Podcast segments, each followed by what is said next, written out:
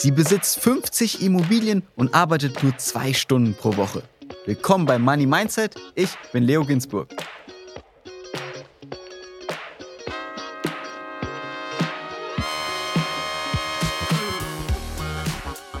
Disclaimer. Die Inhalte dieses Podcasts beinhalten keine Kaufempfehlung der Redaktion. Aktien, Kryptowährungen und Investments sind grundsätzlich mit Risiko verbunden. Heute ist zu Gast bei mir Christiane von Hardenberg. Christiane ist Journalistin und Investorin und lebt von ihren 50 Immobilien. Wie sie es geschafft hat, sich solch ein passives Einkommen aufzubauen, darüber sprechen wir jetzt. Hallo Christiane. Hallo Leo. Du bist heute eine erfolgreiche Investorin. In deinen 20ern hattest du aber wenig Ahnung von Geld, wie du selbst sagst.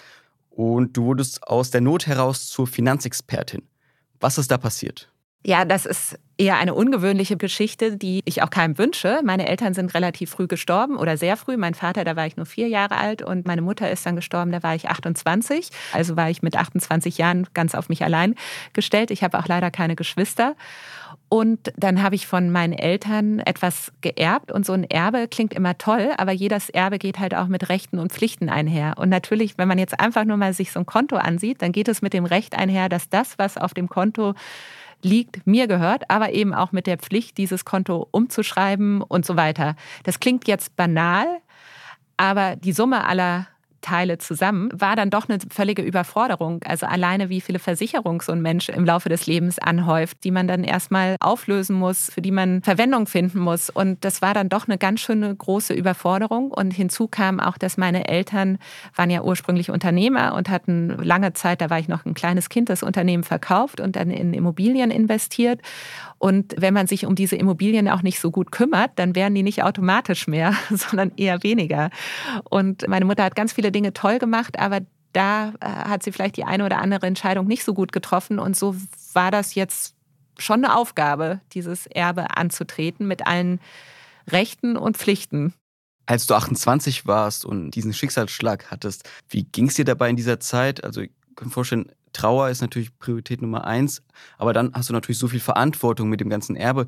Warst du da überfordert oder was hast du da gefühlt? Tatsächlich habe ich diese Zeit wirklich nur so verschleiert in Erinnerung, was, glaube ich, auch Rückschlüsse darauf ziehen lässt, dass man dann natürlich erstmal ganz andere Themen hat, diese Trauer, diesen, diesen Verlust. Und das ging dann einher mit einer völligen Überforderung, wo anfangen, wen kann ich zu Rate ziehen. Und obwohl meine Mutter länger krank war und das eigentlich absehbar war und wir uns auch vorbereitet haben, war es dann doch schlecht vorbereitet. Und ich würde jedem raten, dass man wirklich so ein Dokument anlegt, wo alle Versicherungen, alle Konten, Konten, alle Kredite, alles, was irgendwie wichtig sein könnte, auflistet mit den entsprechenden Kontonummern, Polizennummern etc. und Ansprechpartnern und vielleicht auch noch, was es zu beachten gibt. Zum Beispiel der Kredit läuft an dem Tag aus oder so. Dass, wenn man in so einer Situation ist, in der man natürlich ganz andere Probleme hat, einfach einen Klick hat und dann alles zugänglich ist. Damit wir uns kurz vorstellen können, was du da bekommen hast, neben Versicherung, Krediten, kannst du uns kurz erzählen, was war dein Erbe? Was waren da für Anlageklassen? Das waren im Wesentlichen diese Wohnungen, die aber noch nicht abbezahlt waren. Den letzten Kredit habe ich tatsächlich erst vor wenigen Wochen getilgt. Und es war auch ein Depot. Dann war das zu so einer Zeit, wo Aktien noch nicht so populär waren, wie sie es heute waren. Aber eben, es waren auch viele Verbindlichkeiten. Und das hat mir auch so ein bisschen gezeigt, es ist nicht schlimm, Schulden zu erben, solange man halt Einnahmen hat, mit denen man diese Schulden tilgen kann. Und die hatte ich eben aus den Mieteinnahmen, kann man Schulden auch guten Gewissens vererben als du dann diese Vermögenswerte hattest, das Depot mit dem Geld, die Immobilien, wie hast du angefangen, das Geld zu investieren? Wie bist du da vorgegangen? Tatsächlich habe ich es dann erstmal auf kleiner Flamme weiterlaufen lassen. Also es funktionierte ja so. Es funktionierte ja für meine Eltern, aber es war jetzt nicht so ein rundum sorglos Paket. Ich habe es weiterlaufen lassen und habe als äh, Journalistin gearbeitet. Und nach der Geburt meines dritten Kindes habe ich bemerkt, irgendwas stimmt hier nicht. Ich habe am Ende der Woche zu wenig Zeit mit meinen Kindern verbracht und ich hatte am Ende des Monats auch zu wenig Geld auf dem Konto. Und eben weil meine Eltern so früh verstorben sind, hatte ich auch immer so dieses Szenario im Kopf, was ist, wenn meinem Mann mal was passiert und ich für unsere drei Kinder alleine zuständig bin. Und dann war mir einfach klar, also als Journalistin kann ich die nicht durchs Leben bringen. Und habe dann meinen Job gekündigt und habe angefangen, die Immobilien, die ich hatte, zu revitalisieren, heißt es so schön. Also zeitgemäß zu vermieten, auch zu gucken, was braucht man nicht mehr, was funktioniert nicht mehr. Habe mich von zwei Sachen getrennt, habe dann angefangen, ein Portfolio aufzubauen. Und das ist im Wesentlichen in meiner Heimat in Niedersachsen und hier in Berlin. Und da hat mir das natürlich dann schon in die Hände gespielt, dass ich von meinen Eltern auch Wissen mitgenommen habe, aber andererseits natürlich schon auch ein bisschen Kapital mitbringen konnte, denn da kommen wir vielleicht auch gleich drauf zu sprechen. Das Schöne an Immobilien ist ja, wenn die sich abbezahlen, habe ich ja auch wieder neue Möglichkeiten, Kredite aufzunehmen und neue Immobilien zu finanzieren. Wie alt warst du da, als du entschieden hast, okay, ich kündige meinen Job als Journalistin und werde Vollzeit-Immobilieninvestorin? 36. Äh, das heißt, es hat erst mal acht Jahre gedauert, dass du das Erbe von deinen Eltern einfach mitgenommen hast. Ja, mehr oder weniger. Es war jetzt nicht so, dass ich mich in den acht Jahren überhaupt nicht gekümmert hätte, aber es war nicht meine Hauptaufgabe. Es lief so nebenher. Und dann hatte ich irgendwie vielleicht auch so den psychologischen Abstand gewonnen, das selbst in die Hand nehmen zu können und auch zu wollen. Wie bist du dann vorgegangen mit 36? Was waren so deine ersten Steps, um dein Immobilienportfolio aufzubauen? Also ich habe mir angeguckt, was funktioniert, was funktioniert nicht und nicht nur kaufmännisch, auch lebenstechnisch. Also es war klar, dass wir nicht mehr zurückgehen werden nach Niedersachsen, dass mein Lebensmittelpunkt in Berlin ist, dass ich natürlich den Berliner Immobilienmarkt sehr viel besser kenne mittlerweile als den in Niedersachsen und habe dann halt äh, geguckt, wovon müssen wir uns trennen und was können wir damit hier machen und habe dann hier aktiv in Berlin nach Immobilien geguckt und habe aber gleichzeitig auch da, wo es sich ergeben hat, Immobilien kernsaniert, auf den neuesten Stand gebracht und habe dabei eigentlich geguckt, dass man so einen guten Mix hinbekommt, sowohl aus kleinen als auch aus größeren Wohnungen oder Objekten und geografisch zentral oder ein bisschen ähm, an den Randgebieten. Zentrale Lagen sind natürlich sehr viel werthaltiger, werfen aber weniger Cashflow ab. Und die etwas periphereren Lagen werfen halt viel Cashflow ab, aber sind nicht so wertstabil. Und dann ist es schon immer wichtig, dass man so einen guten Mix hinbekommt. Kannst du uns sagen, wie viel wert deine Immobilien zusammen sind? Die Frage werde ich jetzt nicht beantworten. Kannst du aber sagen, wie viele Schulden vielleicht dem entgegenstehen? Die konkrete Zahl wahrscheinlich nicht, aber wenn man das ins Verhältnis setzen kann? Naja, man sagt ja immer, dass man Immobilien keinesfalls mit mehr als 60 Prozent Eigenkapital finanzieren sollte, weil sonst halt eben, also vermietete Immobilien, weil sonst halt die Eigenkapitalrendite zu gering ist und man diesen Leverage-Effekt, also diesen Hebeleffekt nicht richtig nutzen kann. Und ich habe sie eigentlich immer mit weniger finanziert und immer wenn ich an diese 60 Prozent Grenze komme, dann gucke ich mich wieder um, weil das Schöne oder das Interessante an Immobilien ist ja eben, dass man sich über Fremdkapital ein Vermögen aufbauen kann. Ich glaube, das ist auch ein Punkt, den viele Leute unterschätzen in, in Deutschland, weil Schulden hierzulande immer so einen schlechten Beigeschmack haben. Aber tatsächlich muss man unterscheiden zwischen guten und schlechten Schulden.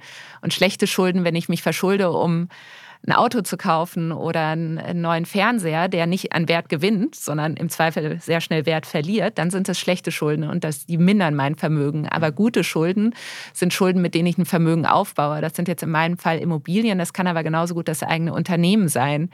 Und ich glaube, das ist immer noch unterschätzt, diesen Hebel, den man da für sich nutzen kann beim Immobilienkauf. Das heißt natürlich auch, dass man genau hingucken muss und es muss sich rechnen. Also ich möchte jetzt hier nicht zum blinden Schuldenmachen aufrufen. Aber wenn man eine vernünftige Investition hat, und damit sein Vermögen aufbauen kann, dann würde ich mich sofort wieder verschulden. Was ist deiner Meinung nach eine vernünftige Investition? Worauf muss es da ankommen? Naja, du musst den Kredit tilgen und die Zinsen bezahlen können und im Zweifel noch, oder nicht im Zweifel, und auch ein bisschen Rücklagen bilden können. Und es am besten dann mit den Mieteinnahmen abbezahlen. Natürlich. Also jetzt, wenn man über eine Immobilie spricht, dann geht's, muss man das mit den Mieteinnahmen machen können. Wenn du von einem Unternehmen sprichst, dann musst du es mit den Unternehmensgewinnen machen können.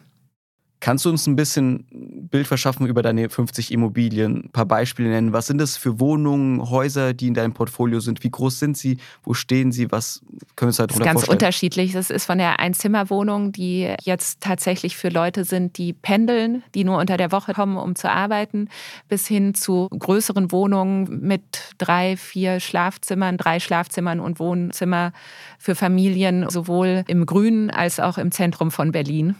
Also probierst du auch mit deinen Immobilien sozusagen breit gestreut anzulegen und viele verschiedene Arten von Immobilien in deinem Portfolio zu haben? Ja, tatsächlich schon, dass wenn ich mich nach was Neuem umgucke, dass ich dann schon noch mal gucke, okay, macht es Sinn jetzt eher eine kleinere oder eine größere Wohnung oder ein Mehrfamilienhaus oder äh, also dass man das schon so ein bisschen diversifiziert. Was sind so deine wichtigsten Parameter, wenn du auf eine Besichtigung gehst oder vielleicht mit einem Makler in Kontakt bist, wo du sagst, auf das lege ich Wert und wenn diese Punkte erfüllt sind, dann kaufe ich die Immobilie?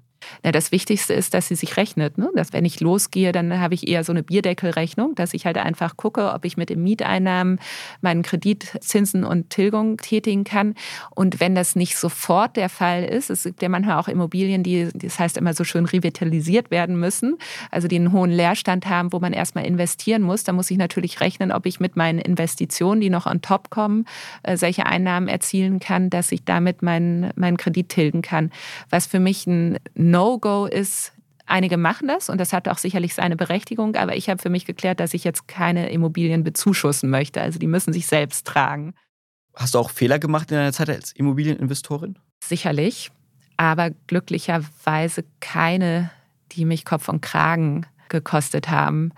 Also ich muss sagen, dass ich natürlich eine sehr gute Zeit hatte. Ich hatte ja aktiv angefangen 2010. Es war natürlich so ein goldenes Jahrzehnt. Da konnte man vielleicht auch gar nicht so viel falsch machen. Aber ich glaube, was so der größte Fehler ist, den alle am Anfang immer wieder machen, ist, ich glaube, man müsste schon auf jeden Fall immer, wenn man saniert oder renoviert, immer einen Puffer von 20 Prozent draufrechnen.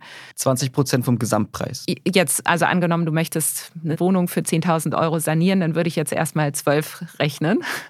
Und man muss auch immer damit rechnen, dass es länger dauert, als man zunächst geglaubt hat. Das muss natürlich alles nicht so kommen, aber um sich so ein bisschen Puffer zu verschaffen, sollte man das auf jeden Fall machen. Was ist dein wichtigster Tipp, wenn man jetzt auch in Immobilien investieren will? Ich würde einfach da anfangen, wo mein Lebensmittelpunkt ist, weil gerade wenn man neu damit anfängt, gibt es ja doch viele Themen, in die man sich einarbeiten muss. Und ich glaube, dann ist es schon sehr gut, wenn man zumindest den Markt gut kennt und im Blick hat. Und wenn man jetzt beispielsweise, keine Ahnung, in Braunschweig studiert, dann weiß man ja schon mal, wo die Ecken sind, wo alle Studenten leben wollen, wo die Familien leben wollen oder so, hat man dafür ja schon mal ein Gespür. Und dann ist es natürlich sehr viel einfacher, dort zu investieren, als wenn ich mich dann noch mit dem Immobilienmarkt, keine Ahnung, in Göttingen oder Freiburg auseinandersetzen muss. Äh, genauso, wenn man hier in Berlin lebt, und jedes Wochenende nach Brandenburg aufs Land fährt, kann man vielleicht auch mal die Augen aufhalten oder sich umhören, wo gibt es noch Möglichkeiten? Wo gehen die Menschen hin, außer in die beliebten Viertel? Also das wäre so mein Tipp, dass man erstmal das Naheliegende macht. Und dann würde ich bei der Wohnungsgröße, das ist natürlich auch immer budgetabhängig, aber vielleicht auch zumindest bei der ersten Immobilie was machen, wozu ich einen Zugang habe. Weil es ist natürlich auch Arbeit und das muss ja auch ein bisschen Spaß machen, wenn ich da jedes Mal hinfahre und sich die Nackenhaare sträuben, dann ist das wahrscheinlich keine gute Ausgangssituation. Und ich glaube, wenn man dann mehr Erfahrung gewonnen hat und so, dann ähm, fällt es einem auch leichter, Sachen zu machen, die man jetzt am Anfang nicht so attraktiv findet. War dir von vornherein klar oder wolltest du von vornherein erreichen, Immobilieninvestore zu werden mit so vielen Immobilien oder dachtest du, okay, ich kaufe jetzt die Wohnung, weil sie mir gefällt, dann kaufe ich die nächste und so hat sich das entwickelt wie ein Schneeball oder war von vornherein dein Ziel, hey, ich will Immobilieninvestorin werden? Nee, mein Ziel war, mich abzusichern eben aus meiner eigenen Biografie heraus. Und das war, genau, das war so das Ziel, wenn was schief geht, dass ich dann für mich sorgen kann. Das heißt nicht, dass ich das Leben, das ich jetzt lebe, unbedingt eins zu eins weiterleben muss, aber dass ich da nichts zu befürchten habe. Und dann habe ich Spaß daran gefunden und dann kam so eins zum anderen. Wenn wir jetzt auf die aktuellen Zeit schauen, hohe Zinsen, Inflation, würdest du in der aktuellen Phase dir auch eine Immobilie kaufen oder bist du gerade eher auf dem Trip, okay, ich warte jetzt ein bisschen ab und halt die Füße still? Nee, auf jeden Fall. Ich finde, man sollte immer kaufen, wenn man die Möglichkeiten dazu hat, weil das Umfeld ist immer schwierig. Also vor fünf Jahren waren die Zinsen niedrig, dafür waren die Kaufpreise exorbitant. Dann gab es die ganze Diskussion hier in Berlin um die Mietpreisbremse. Also irgendwas ist immer. Insofern würde ich mich davon nicht abschrecken lassen, gleichwohl, aber das gilt auch für jede Zeit, muss man halt genau hingucken und gucken, dass es rechnet. Und es hilft halt auch nicht, wenn man sich schön rechnet und das alles nur so auf dünnem Eis, äh, sondern man muss schon mit sich ehrlich sein. Wenn die Zinsen jetzt noch mal einen Prozentpunkt steigen, kann ich dann meinen Kredit immer noch perspektivisch bedienen. Also wenn sie jetzt steigen, betrifft mich das ja nicht, aber wenn mein Kredit ausgelaufen ist, also da muss man schon spitz auf Stein rechnen. Aber gerade finde ich, dass jede Krise auch irgendwo ihre Möglichkeiten bietet. Und ich habe gerade vorher noch einer Freundin erzählt, dass ich schon lange nicht mehr so viele unaufgefordert so viele Immobilienexposés zugeschickt bekommen habe. Und ich glaube, es ist wirklich sehr viel Bewegung im Markt. Ob man davon alles auch finanziell wuppen kann, ist dann die nächste Frage, weil die Zinsen eben auch gestiegen sind. Aber es lohnt sich auf jeden Fall, sich umzugucken. Wenn du sagst, jede Krise ist auch eine Chance, wir haben jetzt Hörerinnen und Hörer, die sind vielleicht Mitte 20, Anfang 30, haben gerade ihren ersten Job, ihr erstes festes Gehalt. Würdest du denen auch empfehlen, in Immobilien zu investieren oder sollte man erstmal abwarten, ein paar Jahre sicher arbeiten? Das kann man so pauschal nicht, nicht sagen. Also natürlich, jeder sollte Notgroschen auf dem Konto haben, bevor er anfängt zu investieren. Und so ein Notgroschen sollte ja immer drei Monatsgehälter oder wenn man dann auch schon Kinder hat oder selbstständig ist, gerne auch sechs Monatsgehälter sein. Und was man darüber hinaus hat, sollte man auf jeden Fall anlegen. Und manche machen das in ETFs, aber ich finde, es spricht auch einiges dafür, das mit Immobilien zu tun. Gleichwohl muss man natürlich ein bisschen mehr Eigenkapital mitbringen als für einen Sparplan von 20 oder 50 Euro jeden Monat. Aber ansonsten, also wichtig ist halt, dass sich die Immobilie rechnet. Es nützt nichts, wenn du eine Immobilie kaufst, egal wie alt du bist, und du jeden Monat 100 Euro von deinem Arbeitseinkommen hin dazu schießen musst, weil vielleicht hast du mal keinen Job mehr. Die Immobilie muss sich selbst tragen. Wenn du sagst, die Immobilie muss sich selbst tragen. Wir hatten ja. jetzt eine Folge Money Mindset, da war Vincent Willkommen zu Gast. Er ist auch Immobilieninvestor, besitzt acht Wohnungen, also ein bisschen weniger als du. Aber er sagt, dass Immobilieneinnahmen überhaupt kein passives Einkommen sind. Er muss sich fast täglich, meint auch in letzter Zeit Fulltime mit seinen Immobilien beschäftigen, weil Stress mit Mietern gibt, irgendwelche Schäden, Gerichtsverfahren. Man muss noch kurz davor sagen, seine Strategie ist es, Wohnungen in eher sozial schwächeren Gegenden zu kaufen. Aber wie würdest du es sagen? Sind Immobilieneinnahmen passives Einkommen? Wie ist es bei dir? Wie viel beschäftigst du dich da pro Woche mit deinem Portfolio? Also Du hast es ja gleich richtig erkannt. Er fährt da ja auch eine andere Strategie, eine sehr arbeitsintensive Strategie. Und damit kann man sicherlich auch Geld verdienen, aber dafür muss man halt auch was tun.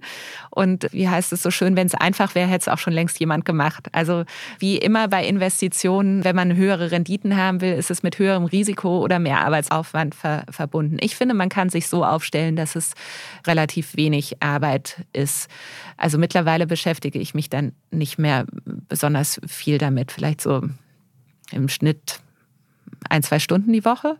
Ein, zwei Stunden für alle Immobilien zusammen. Ja, aber ich habe zum Teil lasse ich mittlerweile auch was verwalten, weil ich eben jetzt auch mehr wieder schreibe und selbst ohne das ist es dann mittlerweile sehr gut aufgestellt. Aber Immobilien sind sicherlich am Anfang mit einem sehr hohen Arbeitsaufwand verbunden. Und deswegen hat es ja auch Sinn gemacht, als ich das so für mich geklärt habe, ich möchte das intensiver machen, dann mehr davon zu machen, weil wenn man die Arbeit schon einmal hat, dann kann man sie auch noch wenn man die Blaupause einmal hat, kann man sie auch noch fünfmal übertragen.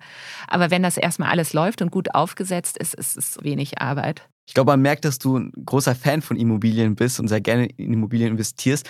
Aber es gibt ja auch verschiedene Nachteile von Immobilien. Was sind deiner Meinung nach die größten Schwierigkeiten und Probleme, die Investments in Immobilien mitbringen? Sicherlich die Tatsache, dass sie immobil sind. Also wenn ich schnell an Geld kommen muss, dann ist es schwierig. Dann kriegt man wahrscheinlich nicht den Preis, den man gerne hätte. Dann ist dieser Verkaufsaufwand ist sicherlich nicht zu unterschätzen.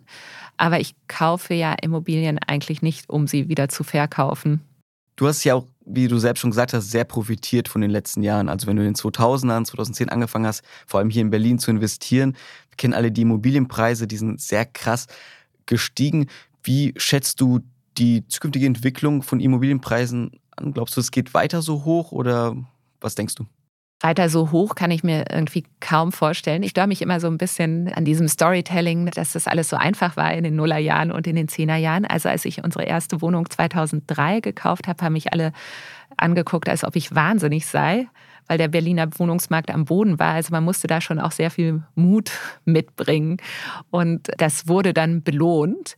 Dass es jetzt so weitergeht, das kann ich mir nicht vorstellen. Aber der, der Hauptgrund für mich nach wie vor in Immobilien zu investieren, ist eben, dass ich über Fremdkapital dieses Vermögen über die Jahre aufbauen kann. Und gerade wenn man früh anfängt, ähm, ist es nicht zu unterschätzen, dass eben auch jedes Mal wieder, wenn die Immobilie ein Stück weit weiter abbezahlt ist, die Immobilienwert gestiegen ist, habe hab ich mir wieder ein Vermögen aufgebaut, das ich wieder einsetzen kann, um neue Immobilien zu kaufen. Deswegen, je früher man anfängt, desto besser. Dein Start in Immobilieninvestments war ja auch geprägt durch das Erbe, das du bekommen hast. Du hast ja auch Wohnungen von deinen Eltern äh, bekommen. Würdest du sagen, dass es auch ohne Erbe möglich ist, so ein Immobilienportfolio aufzubauen? Tatsächlich habe ich einige Freundinnen, die das gemacht haben. Auch da ist eben diese Strategie, also das habe ich ja dann auch gemacht. Man hat eine Immobilie, die hat man bis zum gewissen Punkt abbezahlt. Dadurch hat man sich wieder einen größeren Rahmen verschafft. Mit dem Kreditrahmen kann ich wieder die nächste Immobilie finanzieren. Ich hatte halt durch meine persönliche Situation bedingt so einen Kickstart Staat. Aber das, das System ist dann dasselbe, dass man eben eine Immobilie macht, die ein Stück abbezahlt, damit sich die nächste finanziert und immer so, so weiter. Hast du in letzter Zeit Immobilien verkauft? Nee, äh, tatsächlich habe ich, glaube ich, dann nach dem Tod meiner Eltern, als ich dann beschlossen habe, ähm, das selbst in die Hand zu nehmen, mich von zwei Objekten getrennt, um was Neues zu machen. Aber ähm, seitdem eigentlich nicht mehr, weil ich auch überhaupt keine Notwendigkeit sehe. Also im Zweifel werden die an Wert steigen gerade jetzt auch hier noch in Berlin, jetzt vielleicht nicht in den nächsten zwei, drei Jahren, aber langfristig in den nächsten 20, 30 Jahren sicherlich. Und deswegen sehe ich eigentlich keinen Grund, mich davon zu trennen. Willst du in Zukunft auch neue Immobilien kaufen? Das würde ich wahnsinnig gerne machen. Worauf wartest du? Tatsächlich werden wir jetzt beruflich ein halbes Jahr im Ausland sein und das bietet sich jetzt gerade nicht an, jetzt noch was anzuzetteln. Aber äh, ich bedauere es fast, dass wir jetzt weggehen, weil ich, mir kribbelt es unter den Fingern, Wo geht's mich hin? umzugucken nach Amerika. Oh. Und da werde ich mein nächstes Buch schreiben und mich auch so mal ein bisschen inspirieren lassen. Wir sprachen jetzt sehr ausführlich über deine Immobilieninvestments, aber du legst dein Geld ja auch in Aktien an. Was ist da deine Strategie? Da muss ich sagen, bin ich wesentlich risikofreudiger, was auch sicherlich damit zu tun hat, dass ich über die Immobilien, das ist so meine Basis. Damit ist erstmal die Basis abgedeckt und ich kann sorgenfrei leben, ohne große Sprünge zu machen. So, und die Aktien sind jetzt schon so ein bisschen, um auch ein bisschen Schwung ins Portfolio zu bekommen. Und tatsächlich investiere ich so die Hälfte eher in ETFs, weil man sich auch nicht immer mit allem beschäftigen kann. Und bei der anderen Hälfte bin ich tatsächlich sehr stark in Tech-Titel investiert. Das ist jetzt im letzten Jahr Gerade ein bisschen so. schwierig. Ja, obwohl in den letzten zehn Tagen ist es ja super gelaufen. Ja, kommt drauf an, seit wann man investiert ist. Ja, auch da gehört dann Mut dazu, im Tief zu kaufen. Aber das sind dann auch kleinere Summen und da muss ich auch gestehen, dass da auch so ein bisschen Spielspaß und Risikofreude zusammenkommen. Aber du bist eher Team Immobilien, da hast du ja ein großes Vermögen aufgebaut. Wenn du jetzt zurückblicken könntest, als du 20 warst und wenig Ahnung hattest, was hättest du dir damals gewünscht, für einen wichtigen Finanzratschlag zu kriegen? Außer vielleicht, fangt mal an, weil das haben wir, glaube ich, sehr, sehr oft schon gehört. Was, wär, was wären so deine wichtigsten Finanztipps, vielleicht auch für unsere Hörerinnen und Hörer? Okay, erstens mal einen Kassensturz zu machen, egal wie wenig das vielleicht am Anfang ist, aber dass man sich mal im Klaren darüber macht, vielleicht hat man eben doch schon mal den eine oder andere Rentenversicherung oder irgendwas abgeschlossen, dass man sich einmal schwarz auf weiß klar macht, wo stehe ich. Dann zweitens, äh, mir ein ganz konkretes Ziel zu setzen. Das war ja bei mir eben diese Sicherheit. Und dann drittens, einfach jeden Monat. Und ich glaube, gerade am Anfang des Berufslebens ist es doch sehr viel einfacher, noch Geld auf die Seite zu legen, als wenn dann erstmal Kinder kommen. Einen gewissen Betrag man sagt immer zwischen 10 und 30 Prozent, das muss man auch irgendwie für sich selbst rauszufinden. Aber ich glaube, gerade in jungen Jahren das Geld zur Seite zu legen und zu investieren. Und wenn man am Anfang noch überhaupt keine Ahnung hat, was man investieren sollte, dann würde ich es auf jeden Fall erstmal in ETF investieren. Das ist jetzt nicht der heilige Gral, aber bevor man gar nichts macht, ist das eine gute Art und Weise, ins Investieren zu kommen. Man streut sein Risiko breit. Ich glaube, die Vorteile sind bekannt, aber bevor man nichts macht. Du hast gesagt, dein Ziel am Anfang, warum du überhaupt in Immobilien investieren wolltest, diese Sicherheit aufzubauen, auch für deine Familie die Sicherheit Ja. aufzubauen, die hast du jetzt erreicht. Mhm. Du hast ja die 50 Immobilien, müsstest theoretisch nicht mehr arbeiten gehen, außer diese zwei Stunden pro Woche. Was sind deine nächsten Ziele für die nächsten Jahre? Oder sagst du jetzt einfach, okay, jetzt habe ich mein Ziel erreicht und jetzt kann ich wirklich Füße hoch und entspannen und nichts tun? Oder hast du auch noch ein anderes finanzielles Ziel? Also finanzielles Ziel, natürlich möchte ich, dass jetzt unsere Kinder, vier Kinder haben wir ja alle eine gute Ausbildung machen können und gut ins Berufsleben starten können. Das sind immerhin auch noch, bis der letzte soweit ist, noch mehr als 15 Jahre, also da kommt schon noch ein bisschen was. Ich habe jetzt so ein, so ein kleines Projekt, wo ich angefangen habe, Räume, die ich sicherlich sehr gut vermieten könnte, einfach jungen Künstlern und jungen kleinen Unternehmen zur Verfügung zu stellen, weil ich finde, Kreativität ist was Wahnsinniges Wichtiges in der Gesellschaft und eigentlich so der Schmierstoff für alles. Also um neue Unternehmensideen zu entwickeln, um ja auch neue Gedankenkonstrukte zu entwickeln. Und das ist so ein kleiner Raum, an dem ich dieser Kreativität einen Raum geben möchte. Und vielleicht ist das was, was man noch so ein bisschen weiter ausbauen kann. In dieser ganzen Zeit und auch heute, was war das Wichtigste, was du über dich und über das Thema Geld gelernt hast? tatsächlich die Dinge anzupacken und es ist immer schlimmer gewesen, nichts zu tun, als einen Fehler zu machen. Also natürlich ist das eine oder andere auch mal nicht so optimal gelaufen, aber solange man daraus gelernt hat, fand ich, war es immer das Bessere, etwas zu tun, als es nicht zu tun. Danke, Christiane, dass du hier warst. Danke dir. Das war wieder eine Folge Money Mindset. Heute mit Christiane, die uns erzählt hat, wie sie ihr Immobilienportfolio aufgebaut hat. Wenn euch die Folge gefallen hat, lasst gerne eine Bewertung da, folgt uns auf Instagram ich bin Leo Ginsburg. Bis zum nächsten Mal.